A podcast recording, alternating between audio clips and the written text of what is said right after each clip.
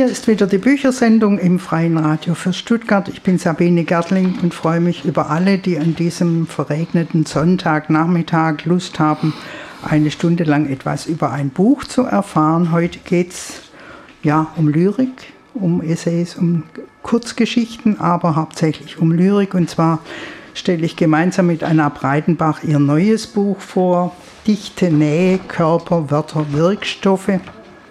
Hallo Anna, schön, dass du da bist. Hallo. Wir haben erst vor kurzem ein kleines Bändchen von ihr vorgestellt, Love Shots. Das war letztes Jahr, genau. Und heute, wie gesagt, ein größeres, umfangreicheres Werk, Dichte, Nähe, Körper, Wörter, Wirkstoffe. Auf den Titel gehen wir nachher nochmal ein.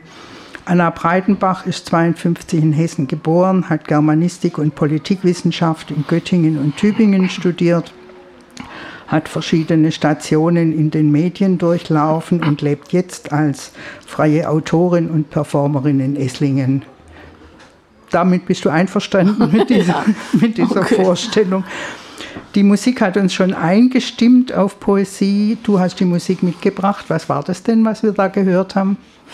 Ja, das ist eine auch von mir neue Entdeckung. Er heißt Nils Frevert und ähm, dieser Song heißt Pseudopoesie, auch die, das ganze Album heißt so. Und dann habe ich äh, natürlich mir das angehört, ob das zu unserer Sendung passen könnte. Und diese Pseudopoesie, das äh, sieht er ganz positiv, obwohl das Wort positiv ja auch nicht mehr so ganz unschuldig ist. Und äh, er stellt sich darunter vor, alles, was man so sieht. Er läuft in dem mhm. Video durch die U-Bahn und hält Wörter hoch und alles, überall könnte man sich seine Poesie rausholen. Und ob es jetzt Pseudo oder er hätte auch populäre Poesie sagen können. Und das war natürlich für mich ein Thema. Was gibt uns die Poesie? Ich halte sie ja für einen ganz starken Stoff, da werde ich nachher noch drauf eingehen. Ähm, was gibt sie uns? Wie kann sie uns helfen, unterstützen, erfreuen? Und sie ist vor allen Dingen ja auch unbegrenzt. Man kann sie überall sehen, finden. Äh, und nachhaltig. Nachhaltig ist sie natürlich auch auf jeden Fall. Deshalb wolltest du uns da jetzt schon ein Stück lesen. Ja, wegen damit, der Nachhaltigkeit ja, oder wegen dem überall finden. Wir können sie überall finden, aber in meinem Job natürlich äh, sorgt man auch gerne für ihre Verteilung. Und da habe ich einen ähm, etwas längeren, slammigeren äh, Text, wie ich finde. Und da geht es darum, dass man wie ein Guerilla-Kämpfer nachts die äh, Samen in die Stadt bringt, die poetischen Samen. Guerilla Gardening streuen wir Wörter in die Stadt, setzen sie an erdigen Stellen aus, versteckten Ecken, wo man sie nicht sieht, sofort abliest, entfernt, wo sie sich eingraben können in aller pflanzlichen Heimlichkeit, Wurzeln schlagen in urbaner Ländlichkeit. Da wachsen sie an, da werden sie etwas bleiben und flüstern in den Straßen. Im fließenden und stockenden, unablässigen Verkehr der lärmenden Geschäftigkeit, der lautstarken Gewichtigkeit von Mensch und Maschinen, jeden Tag noch mehr, weniger Zeit, die stehen bleibt im städtischen Raum, in den ständig strebsamen Strom werden wir ganz ohne amtliche Erlaubnis, ja völlig unberechtigt, eigenermächtigt, feinste Widerstandspartikel einleiten, natürliche Wirkstoffe in die Werk- und Wochentage einarbeiten, von den Sonntagen ganz zu schweigen verführende Aromen angreifend landesweit verbreiten. Von den grünen Wegen werden sie reden und schützenden Gärten, von himmelhohen Bäumen und tiefen, verschwiegenen Wäldern, in denen man immer noch trotz dichter Besiedlung, Ausweisung von weiterem Baugrund und fortschreitender Industrialisierung, in denen man immer noch mal verloren gehen kann. Sie werden ihre Blätter im Stadtwind leise reiben, den süßen, revolutionären Duft vertreiben und erzählen, erzählen vom Untergrund, auf dem jede Stadt steht. Das war jetzt ein erstes Gedicht von Anna Breitenbach. Und wir wollen heute auch zur Verbreitung der Poesie beitragen, indem wir noch mehr Ausschnitte aus Dichte, Nähe, Körper, Wörter, Wirkstoffe hören werden. Äh, wie kam es denn zu dem Buch? Jetzt in so kurzer Zeit zwei verschiedene Bücher? Eigentlich äh, aus einem Buch, der Vorstellung von einem Buch sind zwei Bücher geworden, was natürlich ein Glücksfall für mich ist. Ich hatte das der Claudia Gerke vom Konkursbuchverlag in Tübingen als ein Buch angeboten. Ähm, ich hatte die Vorstellung von Lyrik und dann aber auch eine poetologische Hälfte, wo es über das Schreiben und wie mache ich das und wie finde ich die Wörter und was mache ich mit denen. Äh, diese Kombination wollte ich eigentlich machen und weil ich ja auch mit ihr schon vertraut war, oft im heimlichen Auge drin, habe ich auch gedacht, man könnte vielleicht sogar Sex and Poetry das Ganze nennen, so eine Mischung von erotischen Gedichten. Und in dieser Zeit habe ich auch ähm, diese ganz kleinen Love Shots, so wie der erste Band dann auch hieß, solche ganz kleinen zwei, drei Zeiler über dieses eigentlich ganz große und fast unbeschreibliche Thema Liebe äh, gesammelt gehabt über Jahre und dann hat sich Claudia für erstmal einen kleinen Band entschieden, in dem wir diese Love Shots sammeln und auch ein paar Liebesgedichte dazu. Also durchaus so als ähm, ja, als Love Gift auch, dass man sich seinen, seinen Freunden, seinen äh, Liebsten schenkt und äh, machen wir doch das eine und das andere trotzdem. Und so ist dann erst dieses eine kleine Bändchen äh, entstanden und dann habe hab ich weitergearbeitet und hatte dann natürlich viel mehr Raum und Platz, um diese andere Richtung, diese poetologische, ähm, aber auch in der Mischung, also sowohl Gedichte als auch, dass ich erzähle, wie bin ich zu denen gekommen, das konnte ich dann sehr schön ausweiten. Ich lese aus dem ersten Kapitel des neuen Buches Dichte Körper, Wörter. Schäferstündchen. Kommt her, ihr schwarzen Schäfchen, kommt ran an mich, reibt euch, ich kraul euch die Wolle, ich kratz euch das Fell. Kommt her, meine Schäfchen, schwarze Finger will ich kriegen, ich brauch euch zum Lieben, zum Schreiben, zum Leben.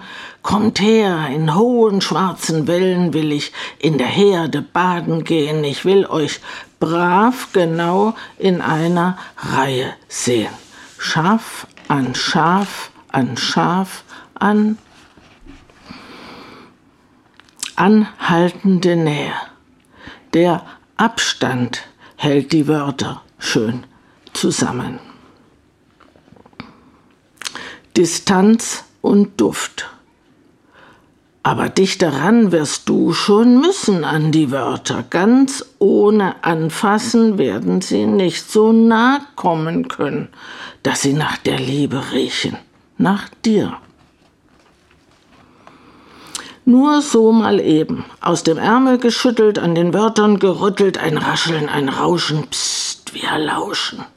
Sie reiben sich, finden sich, reimen sich, paaren sich, lieben sich und streiten sich, wie du und ich, wortwörtlich und ganz körperlich.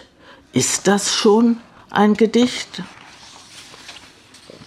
Oder nicht? Ich hatte ein Gedicht in meinem Bett und es war richtig nett. Es hörte sich gut an, es fühlte sich gut an, es gefiel mir sehr. Ich pennte ein, heute Morgen war es weg. Ich lag allein im Bett und suchte um mich rum, keine Spur von ihm zu finden, keine Ahnung mehr. Kein Wort hat es mir dagelassen im Bett. Dabei war es so nett. Springtime. Was kann das Gedicht nicht?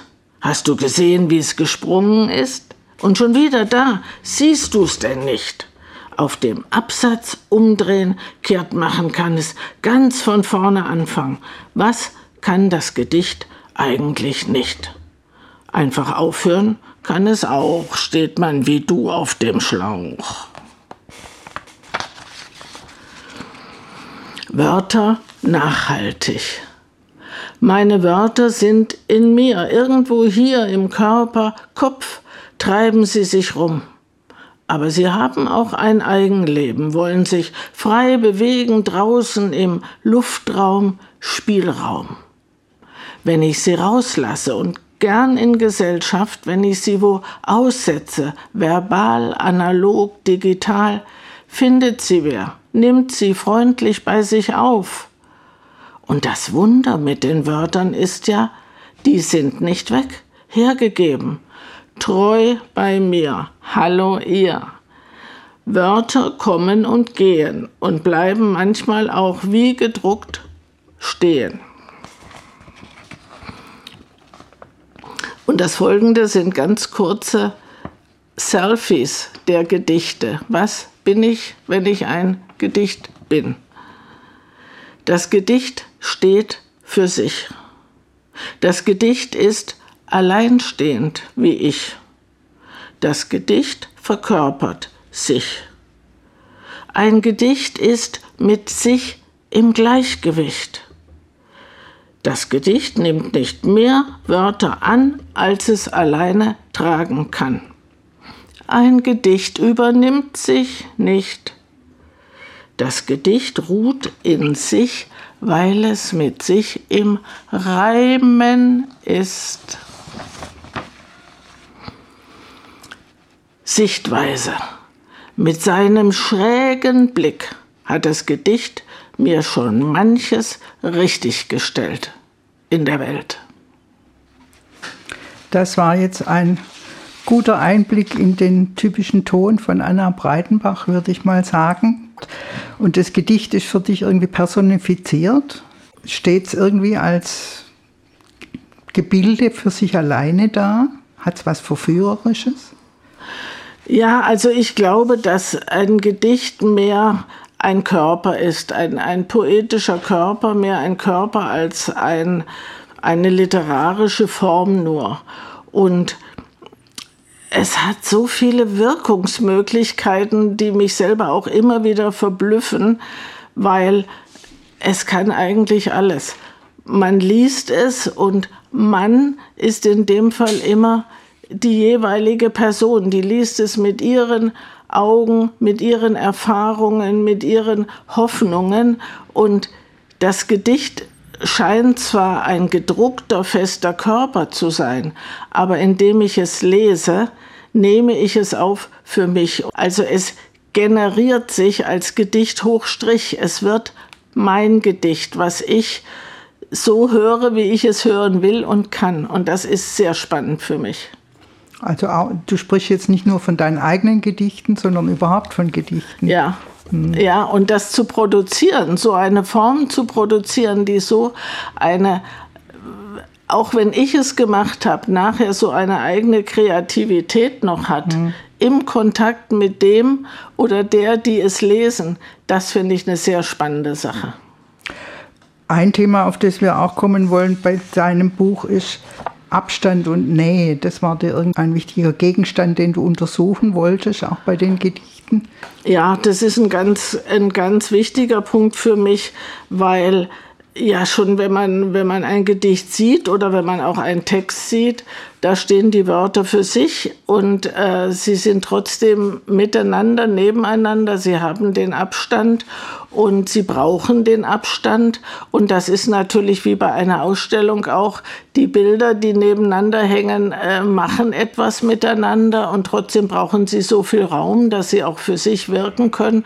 Und das ist das sehr Spannende mit den, mit den Wörtern auch. Ich habe da auch, weiß nicht, ob ich das jetzt auswendig weiß, ein Gedicht, das heißt, ähm, Pflanzdichte, das kommt nachher noch, dass ich die mit Wörtern mit so viel Abstand setze, dass in dem Platz, der dazwischen ist, noch wachsen kann, was will. Mhm. Und das ist ein Spannungsbogen, der ist beim Schreiben interessant für mich, dass ich das auch hinkriege, dass die Wörter dürfen sich ja auch nicht erschlagen gegenseitig.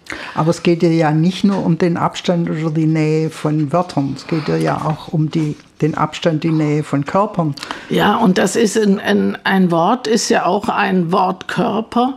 Und dann sind natürlich sehr interessante äh, Seitensprünge, die man da machen kann zu uns als menschliche Körper, zu Beziehungen und äh, ich habe ja in diesem Band äh, drei Essays auch drin und da führe ich doch immer ein bisschen aus, dass natürlich jeder Paartherapeut sagt, man braucht genügend Abstand, um die Nähe wieder zulassen zu können.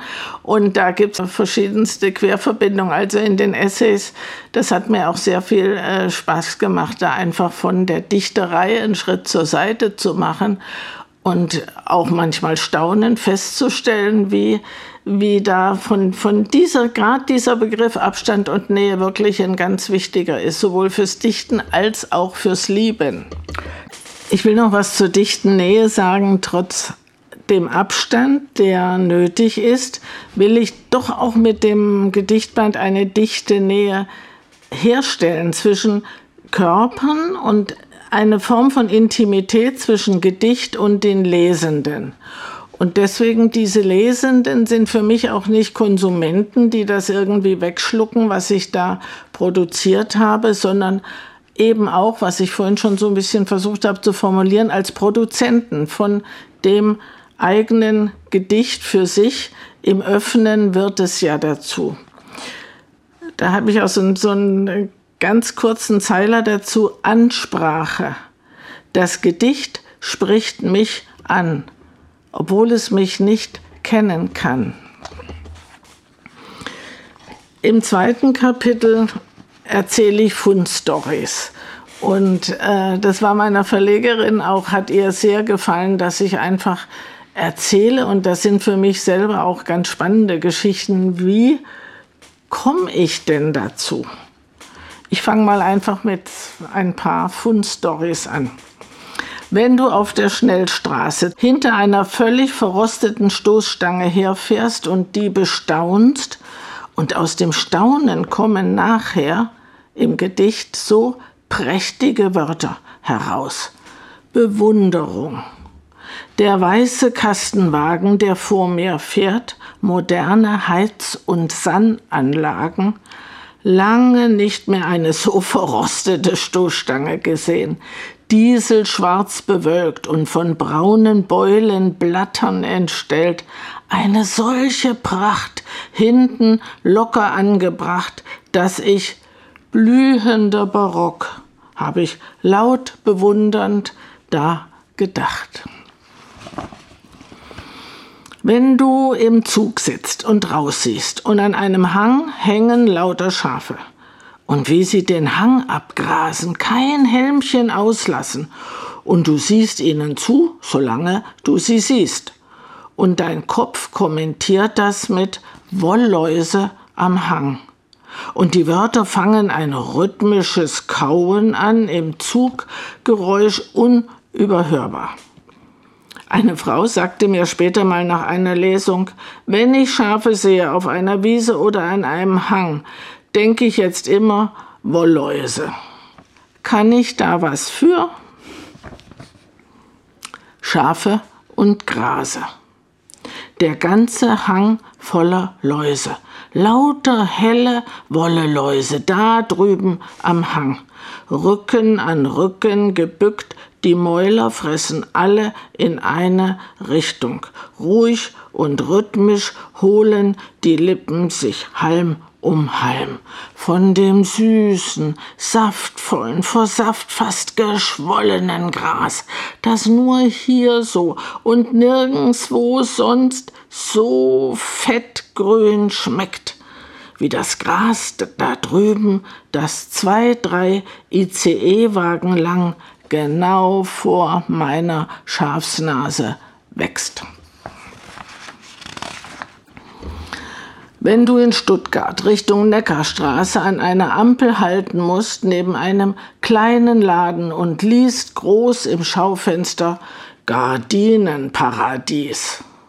Was für eine verdammte Lüge!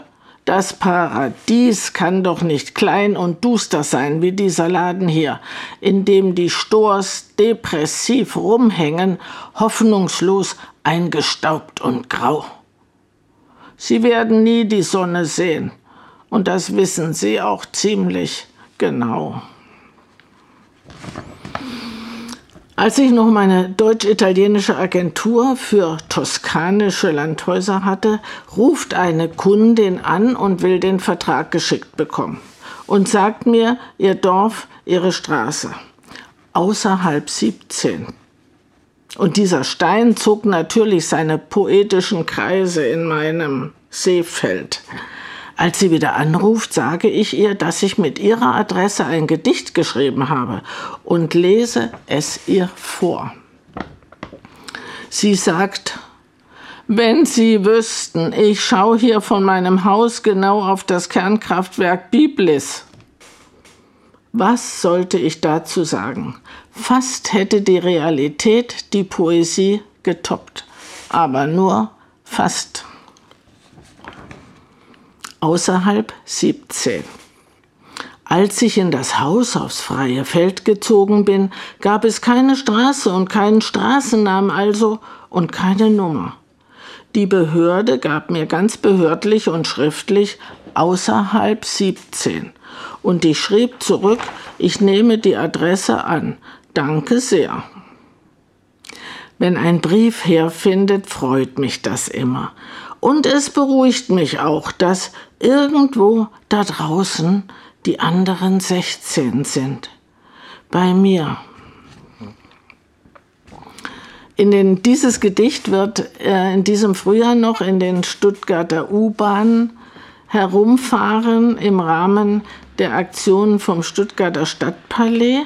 Das hat sich zum Festival der Frauen FAM-Palais genannt und das wird, diese Aktion wird bis in den September reingehen. Und das freut mich natürlich, wenn dieses außerhalb 17 so schön unterwegs ist in Stuttgart. Das war jetzt wieder ein Einblick in dichte Nähe Körperwörter, Wirkstoffe. Äh, da geht es um Fundstücke. Du tust ja auch deinen besonderen Blick in einem Essay thematisieren. Das hat man jetzt ganz gut gehört wie anders du guckst als normale Leute. Ja, das sind natürlich viele Sachen, wo man einmal drüber guckt, weil man sie so gewöhnt sind. Und da habe ich eins der Essays, geht um diesen poetischen Blick, wo der einfach ein bisschen schräg von der Seite ist, etwas auch ein Kinderblick, wo etwas nicht mehr gewohnt erscheint, sondern frisch angeschaut wird. Und da bin ich sehr froh drüber, dass ähm, ich mir diese auch kindliche Sichtweise erhalten habe und ähm, oft auch, wenn ich eine Aufschrift an einem Auto sehe, so wie jetzt oder diese verrostete Stoßstange, das fängt dann oft im Auto schon an, dass sich da Wörter dazu bilden und ich schon ahne, dass das wird was. Manche Gedichte erzählen dann auch einfach selber ihre Geschichte, die ich dann gar nicht so wie jetzt in diesem Kapitel antexte, sondern da wird im Gedicht, das ist dann so eine Doppelung, als ob das Gedicht erzählt, wie bin ich denn, wo komme ich denn her, wie bin ich denn entstanden. Wobei einerseits dieser kindliche Blick, aber andererseits in deinen Essays beziehst du dich dann ja auch auf Beuys, auf Freud und Malkowski also es ist nicht nur der kindliche Blick. Nein, im Essay kommt auch diese Beuys-Sache mit dem jeder Mensch ist ein Künstler, was er ja sehr falsch interpretierten Satz äh, äh, äh, empfunden hat. Aber ihm ging es ja um dieses äh, soziale große Projekt, wo jeder künstlerisch mitarbeiten kann und das mit allen zusammen äh, schaffen kann.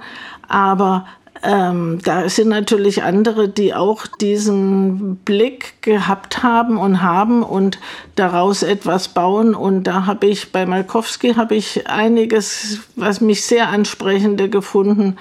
Ähm, der einfache Ansatz ist ein recht längerer Essay dann im Band über diesen einfachen Zugang den man erst braucht, um dann ganz komplexe Sachen auch ausbreiten zu können.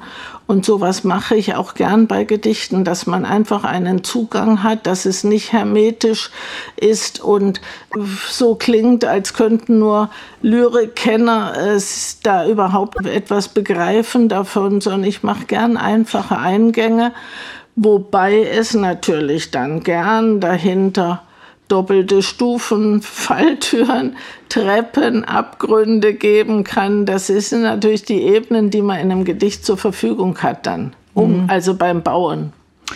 Bevor wir jetzt noch einen weiteren Leseblock hören, der Untertitel heißt der Körper, Wörter und Wirkstoffe. Von Körpern und Wörtern haben wir es schon gehabt. Was meinst du denn mit Wirkstoffen?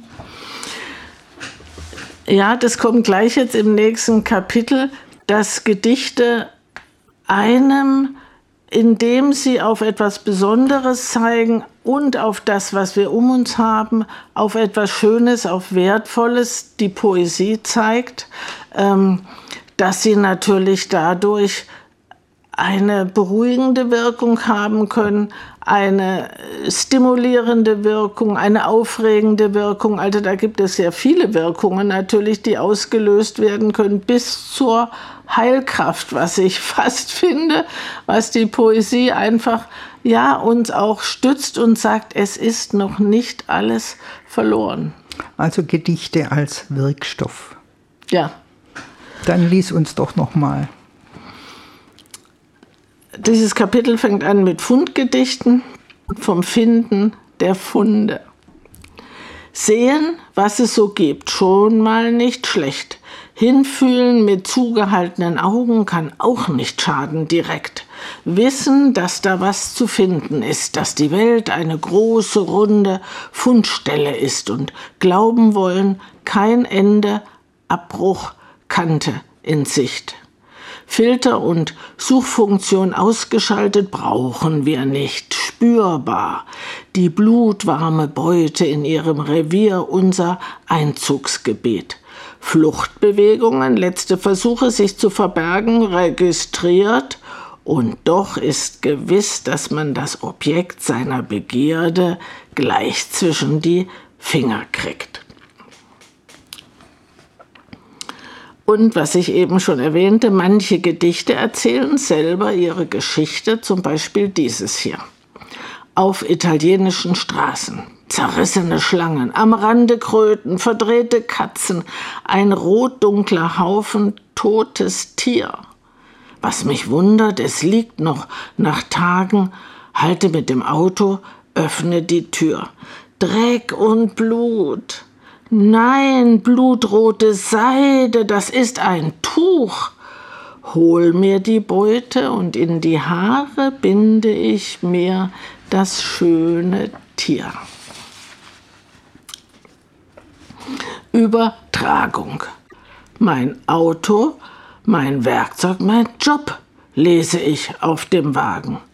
Das kann ich ja sprachlich gesehen sozusagen im Vorbeifahren auf mich übertragen. Mein Wort, mein Werkzeug, mein Job. Und höre mich dazu sagen, mein Laster, mein Treibstoff, mein lebenslanger Workshop. Homework. Wenn man sich verspricht und echt sagen hört, der Gefühlsschrank ist leer, dann wird das, wer weiß, vielleicht mal ein Gedicht.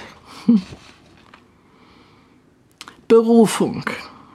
Am Bernardino im Stau stehen und auf den Leichenwagen starren, der vor mir steht und sich keinen Meter vorwärts bewegt und auf der schwarzen Scheibe lesen Bestattungsdienst Wurm und wissen, was Berufung ist.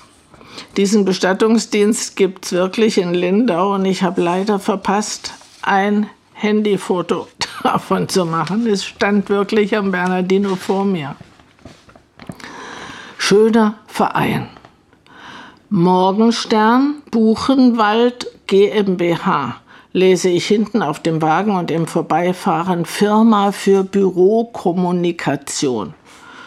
schöner Verein, höre ich mich sagen, und denke nicht an deutsche Dichter und nicht an den Wald.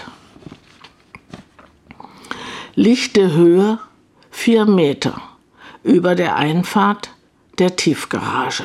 Da gehe ich doch locker durch mit meiner kleinen Größe, denke ich noch, und die finsteren Berge, die ich über mir habe, die immer drohenden dunklen Gebirge, Tag und Nacht, Schatten, aufgerissene Höllenrachen, die werden dagegen krachen.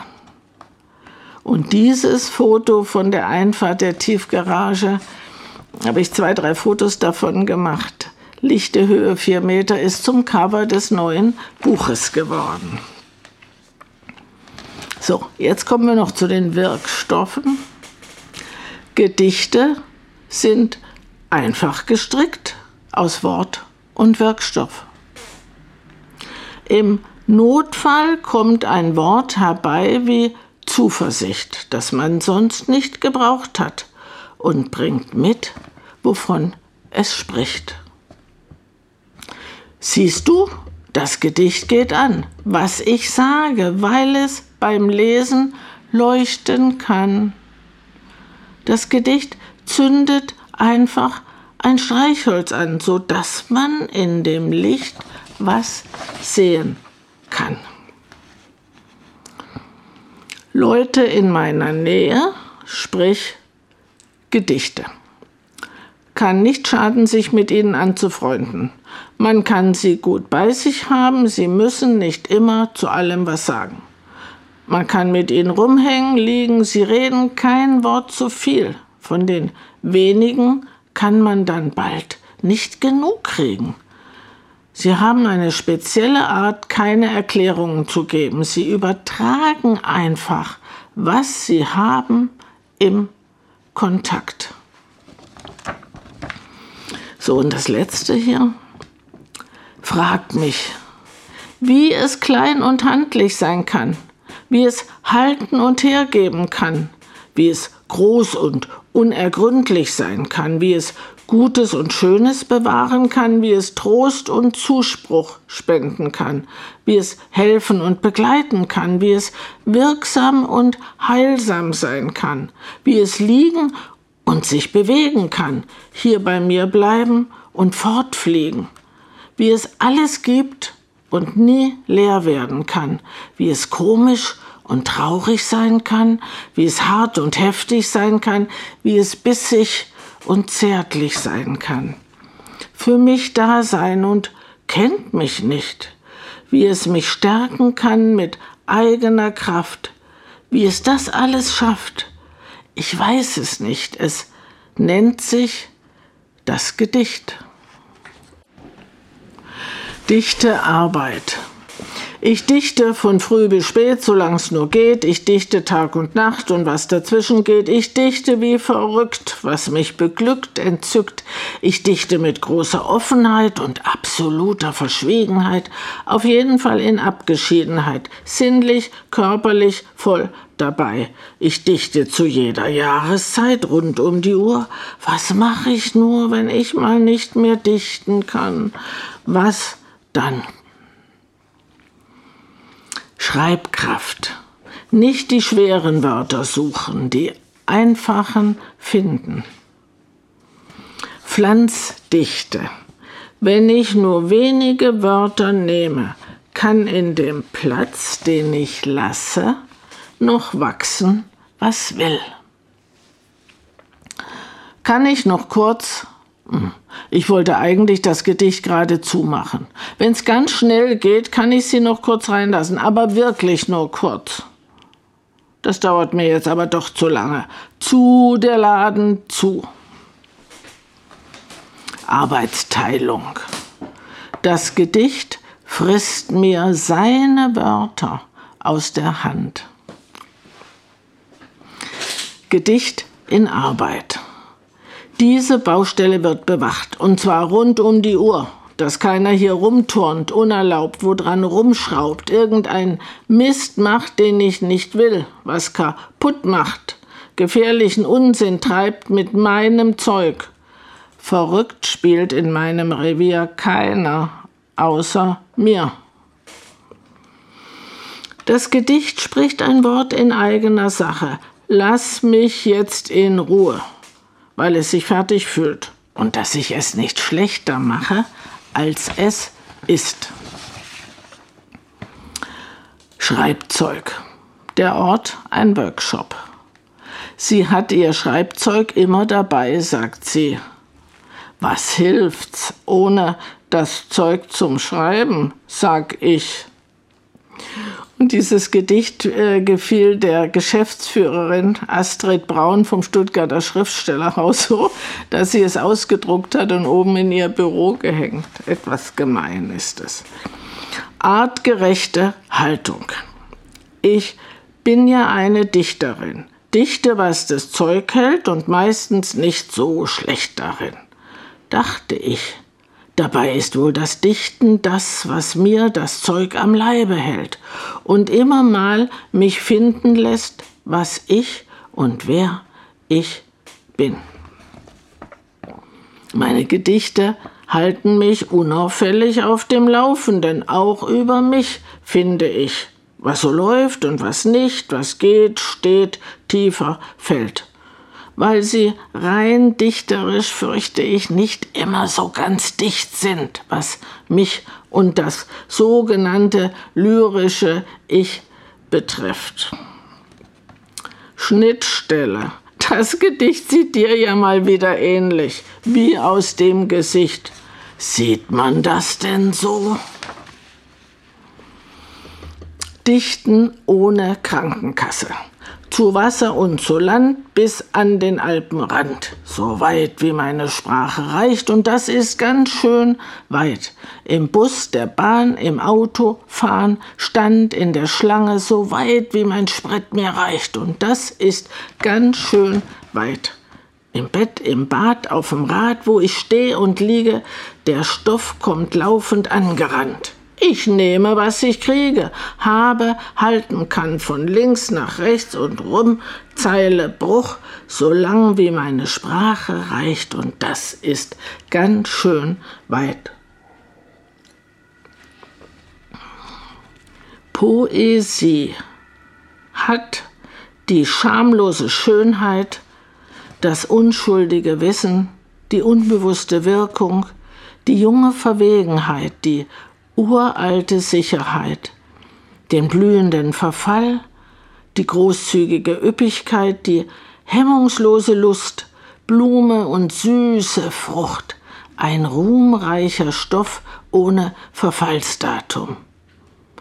In unserem Untergang wird sie noch leuchten wie eine letzte Laterne. Das war jetzt nochmal ein Einblick in die Arbeit einer Dichterin. Wer da noch mehr davon haben möchte, kann das in dem Buch Dichte Nähe, Körper, Wörter, Wirkstoffe erfahren, erschienen im Konkursbuchverlag. Das war die Büchersendung für heute. Verantwortlich für die Sendung war Sabine Gertling. Herzlichen Dank, dass du da warst. Sehr gerne und, und bis zum nächsten Mal.